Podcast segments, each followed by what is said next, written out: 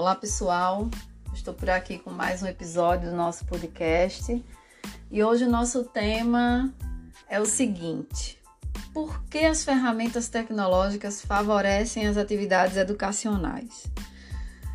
Eu fiz uma postagem lá no Instagram, se você quiser me segue lá, maristela.moraes e lá você vai encontrar algumas informações que na verdade é o início de uma discussão bem bacana sobre o tema ferramentas tecnológicas utilizadas nas atividades educacionais. E a gente vai falar um pouquinho sobre isso. Tem um vídeo lá também bem bacana falando sobre o assunto, mas hoje a gente vai ampliar um pouco aqui no nosso episódio essa discussão. E é isso. Vamos tentar responder essa pergunta? Por que as ferramentas tecnológicas favorecem as atividades educacionais? Eu me chamo Maristela Moraes e esse é o nosso podcast Atualidades em Educação, onde a gente pode falar das nossas experiências, compartilhar conhecimento e mostrar que a educação é o caminho.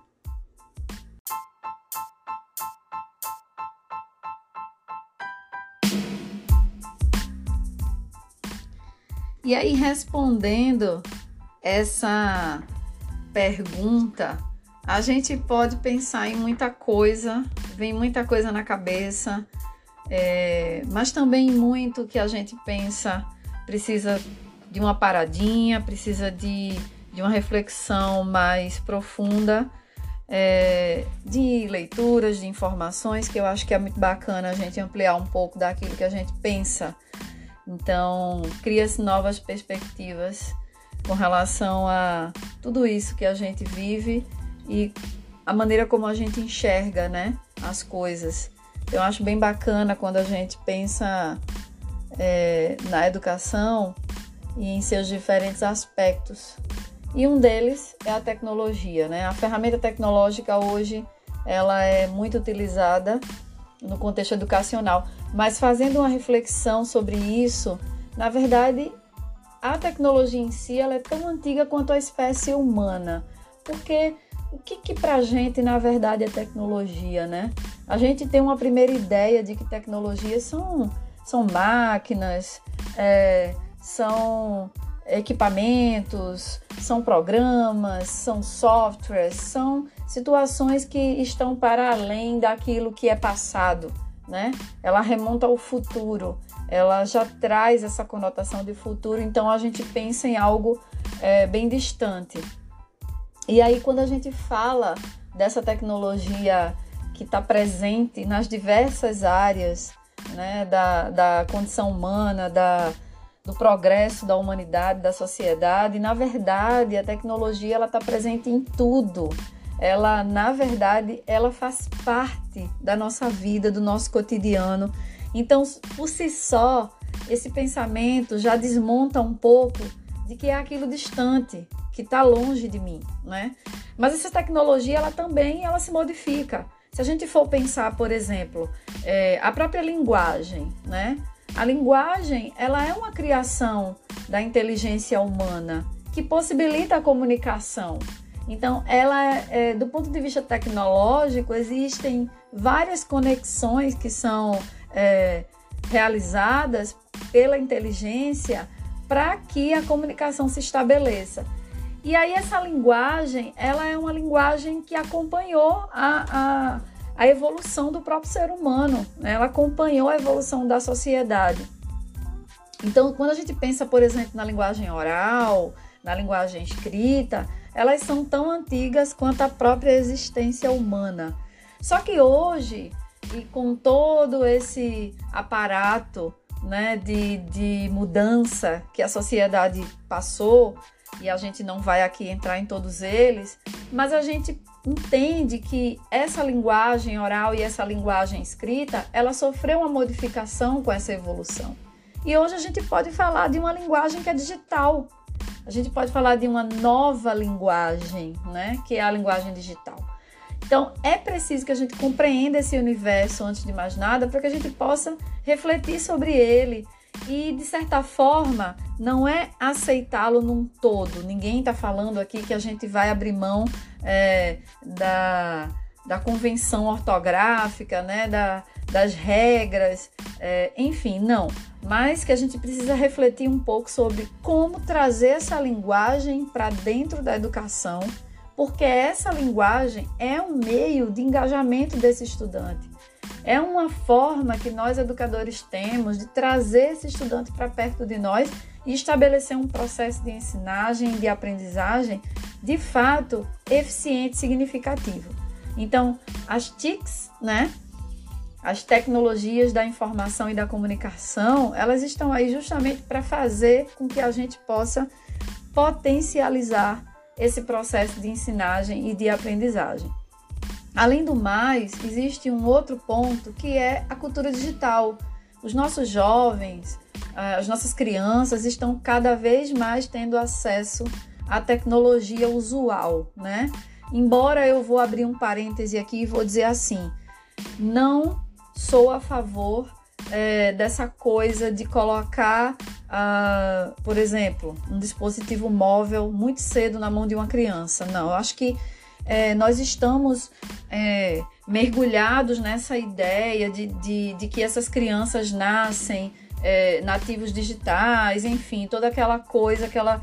Não vamos negar isso mas a gente também precisa refletir um pouco sobre o quanto isso tem distanciado cada vez mais rápido as crianças das fases que ela precisa viver para o seu próprio desenvolvimento. Então, sim, tem até uma postagem lá no Instagram sobre isso, sobre essa questão de como que as famílias têm tido dificuldade de lidar com a tecnologia é, em casa, né, com as crianças, o controle, na verdade. E isso é muito bacana de discutir, porque a gente precisa criar estratégias não para deixar de usá-las, mas para saber como usá-las, né? Na medida certa. É, o jornalista Michael Lewis, ele é jornalista e escritor de vários livros de não ficção e também escreve artigos no New York Times. Ele fala sobre um fosso tecnológico que a pandemia, na verdade, é, trouxe, mas que esse fosso já existia quando essa tecnologia é, chegou para a sociedade e muitas camadas dessa sociedade não tiveram acesso. E ainda hoje a gente tem uma luta, e a gente sabe que tem uma luta em relação às políticas de inclusão digital, porque por mais que se fale em avanço tecnológico, a gente sabe que ele não está chegando para todo mundo. Então, não é todo mundo que tem acesso a essa tecnologia. E quando a gente fala de educação, não é todo estudante que tem acesso a esse aparato tecnológico que facilita a sua aprendizagem, né? Então, a gente precisa também pensar sobre isso. Esses pontos que eu estou colocando aqui são pontos de reflexão para a gente, enquanto educador, minhas reflexões é, que eu passo para vocês, que eu compartilho com vocês, para que vocês também reflitam sobre isso, né? Às vezes a gente está mergulhado num universo de coisas no dia a dia e a gente não para para pensar um pouco. É, então você que é educador da escola pública, por exemplo, você vai sofrer muito mais em relação a essa aproximação, é, em relação a essa inclusão digital, em relação ao educador que está numa rede privada de ensino, onde de certa forma é, é, o acesso é mais rápido, né? A atualização tecnológica ela é mais rápida. Então, não tem como negar esse fosso tecnológico que existia e que continua existindo, por mais que a gente fale que a tecnologia está presente e sempre cada vez mais presente é, no, na vida, no cotidiano das nossas crianças e dos nossos jovens. É, eu recentemente tive que lidar com uma experiência que me surpreendeu e que me fez refletir sobre um jovem de 14 anos que uh, teve uma necessidade de, de salvar o meu número para o envio de um documento e ele não sabia salvar um contato novo no telefone dele. Mas esse jovem está utilizando o telefone celular o tempo inteiro. Mas para quê? Né? Eles são bombardeados por informações que eles não conseguem nem filtrar, eles não conseguem construir uma consciência crítica sobre aquilo que eles recebem. Então, isso é muito sério, né? Isso é muito importante de ser discutido, inclusive dentro da escola. é, para que eles possam refletir um pouco sobre isso e possam, de fato, passar a, a iniciar, na verdade, um processo novo, uma postura nova diante é, dessa facilidade que, que eles têm hoje em relação à tecnologia, em relação às informações. E o contexto de pandemia, a gente não pode deixar de falar dele aqui, porque antes dela, a gente meio que não tinha muito olhar voltado para isso, né? Parece-me que a coisa estava engatinhando ainda e a gente estava ali, aceita, não aceita, né? Eu quero, não quero, eu não vou me adaptar, eu não gosto disso, eu não tenho paciência. E aí, bum, veio a pandemia e nos disse que é agora ou nunca.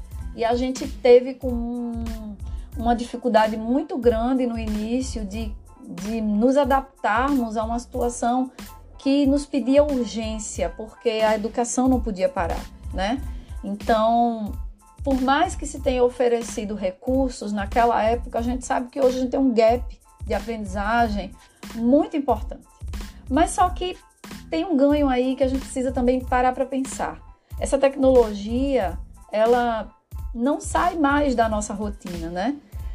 É, nós tivemos que nos apropriar dela de uma forma rápida, urgente, é, muito é, sofrida para algumas pessoas, para muitas pessoas, na verdade.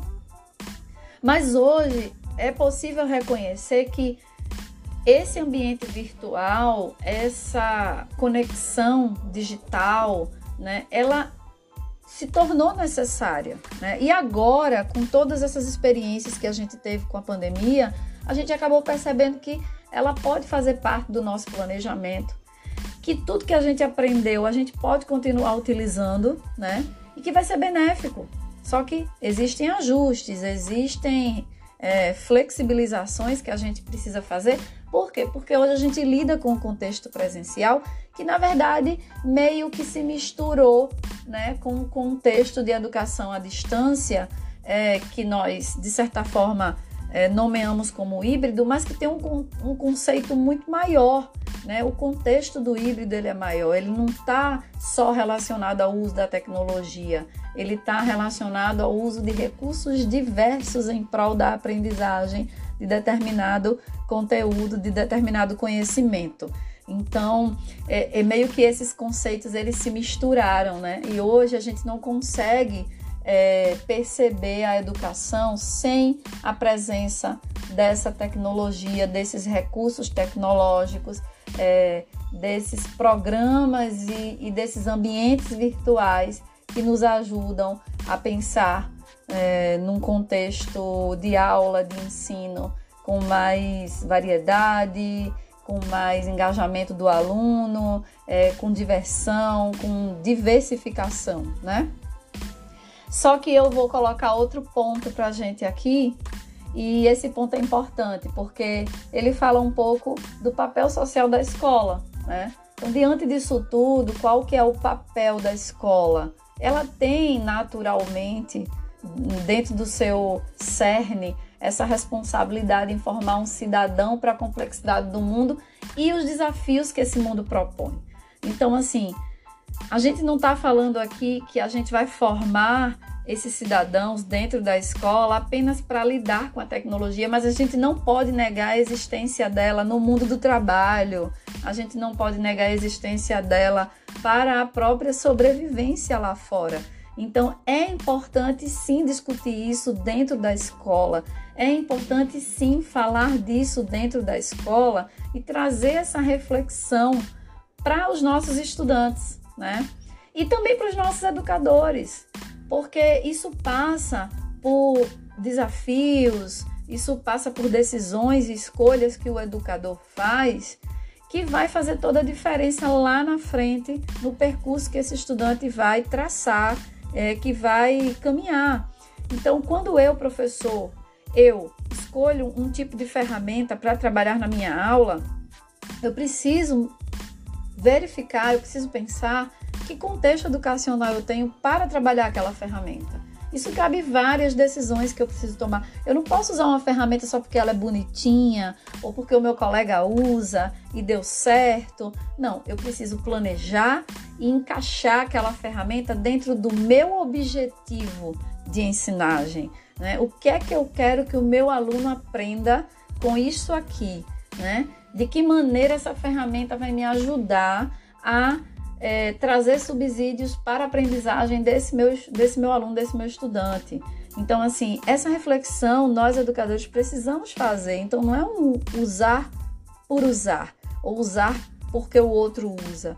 Tem que ter uma é, tem que ter um propósito, tem que ter um objetivo de aprendizagem, né? E para eu poder fazer isso, eu preciso formar, me formar enquanto educador, né? Para poder compreender melhor como que funciona e onde é que ela se encaixa melhor para mim, né? Eu preciso planejar, eu preciso planejar, preciso pensar. É, nem toda hora essa ferramenta vai se encaixar naquilo que eu quero fazer. Eu preciso escolher muito bem quais ferramentas eu vou estar utilizando, porque ela precisa trazer para mim um, uma resposta e eu preciso saber utilizar, né? Não adianta eu é, colocar lá bonitinho no papel e na hora ela não ter a funcionalidade que ela deveria ter. Então, é preciso pensar tudo isso quando a gente pensa em tecnologia da educação, quando a gente pensa em instrumentalizar a nossa aula para usar um recurso tecnológico. E isso não é motivo para ter medo de usar. Muito pelo contrário, quando a gente, quanto mais informação a gente busca, quanto mais a gente busca se formar naquilo, né, se atualizar na verdade, né, a gente consegue ter mais segurança na utilização e a gente consegue fazer melhor esse planejamento, decidindo também a melhor forma de utilizar essa ferramenta. E aí, para fechar essa discussão, eu gostaria de dizer assim: que as ferramentas tecnológicas, elas não são um fim. Elas são apenas um meio. Então elas não podem ser o único recurso. A gente não pode depositar todas as nossas expectativas nelas, né? A gente não pode, porque é um contexto, um contexto de aprendizagem. Elas são apenas um mecanismo que a gente vai utilizar, um dos, né? Mecanismos que nós vamos utilizar para criar esse ambiente de aprendizagem para esse estudante. Ele não, essa ferramenta não pode jamais ser pensada como a única coisa, porque se ela falhar, se ela faltar, se a gente não conseguir estabelecer essa conexão, o desespero está instalado, né? O desespero ele se instalou e os objetivos foram por água abaixo e nada acontece.